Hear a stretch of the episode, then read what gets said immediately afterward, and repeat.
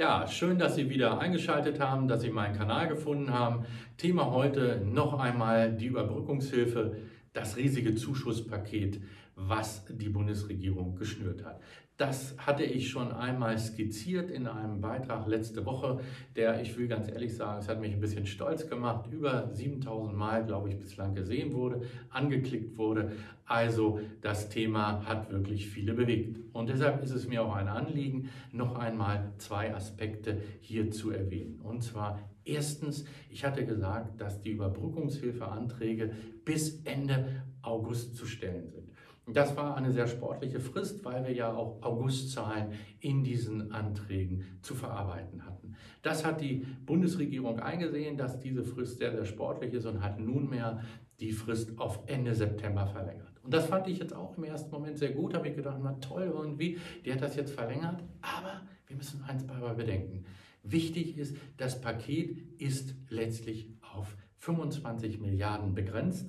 Und hier gilt das Windhundsprinzip. Ich kann nicht beurteilen, ob 25 Milliarden ausreichen oder nicht. Das heißt aber, den letzten beißen hier tatsächlich in Falle die Hunde. Das heißt also, wer zu spät kommt, den bestraft das Leben. Deshalb meine Botschaft an Sie, auch wenn die Überbrückungshilfe Anträge nun bis Ende September tatsächlich Zeit haben, lassen Sie sich nicht darauf ein, machen Sie die Anträge so schnell wie möglich fertig, reichen Sie die ein, dass Sie weiter auch an dem großen Pool des Geldes auch partizipieren und nicht am Ende wirklich mit leeren Händen dastehen. Das ist also meine Botschaft. Lehnen Sie sich nicht zurück und sagen, ich habe Zeit ohne Ende. Nein, tun Sie das, was Sie sowieso tun wollten. Nächstes Wochenende setzen Sie sich hin, bereiten Sie alle Zahlen für Ihren Steuerberater vor, sodass es hier weitergehen kann. Zweite Botschaft, die ich habe, ähm, die sich jetzt aus unserer praktischen Tätigkeit mit der Überbrückungshilfe ergeben hat. Wir haben bei der Überbrückungshilfe, wenn Sie sich ein bisschen damit beschäftigen haben, derjenige äh, wird gefördert, der einen hinreichenden Umsatzeinbruch hat. Und dieser Umsatzeinbruch, der muss an zwei Stellen letztlich ermittelt werden. Einmal ähm, April, Mai 2020 verglichen mit April, Mai 2019 und dann noch einmal Juni, Juli, August 2020 verglichen wieder mit dem Vorjahr. Und zum einen äh, ist dieser Umsatzeinbruch erstmal hinreichend, ob wir, ob wir überhaupt gefördert werden und zweitens in welcher Höhe. Und nun ist die Frage, was ist eigentlich Umsatz? Und da reicht es nicht, dass wir nur in unsere Buchhaltung reingehen, sondern der Umsatz, der hier herangezogen wird, das ist der Umsatz nach 1 des Umsatzsteuergesetzes.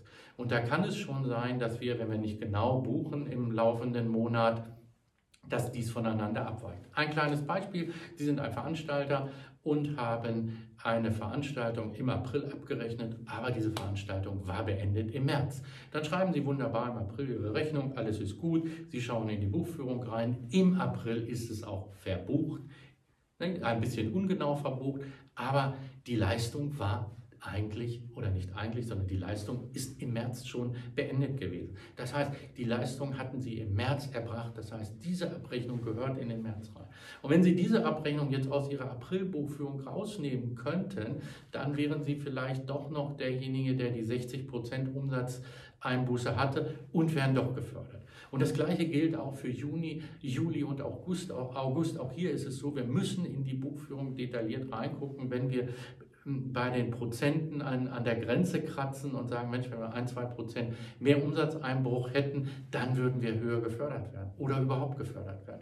Das heißt, wir müssen da genau reinschauen und sagen, haben wir hier bestimmte Rechnungen, die wir rausrechnen können. Das ist also meine Botschaft. Gucken Sie nicht einfach nur in Ihre Buchführung rein und sagen, ach, äh, das ist die Umsatzsteuervoranmeldung und die vergleiche ich die Umsatzerlöse mit dem Vorjahr. Nein, Sie müssen wirklich genau gucken, ist in dieser Umsatzsteuervoranmeldung möglicherweise ein Umsatz verbucht, der rein rechtlich ganz exakt betrachtet vielleicht schon einen Monat früher verbucht hätte werden müssen und dann haben Sie möglicherweise A, die Möglichkeit noch gefördert zu werden und B, bekommen Sie vielleicht sehr viel mehr Geld. Das wollte ich an dieser Stelle nur mal sagen.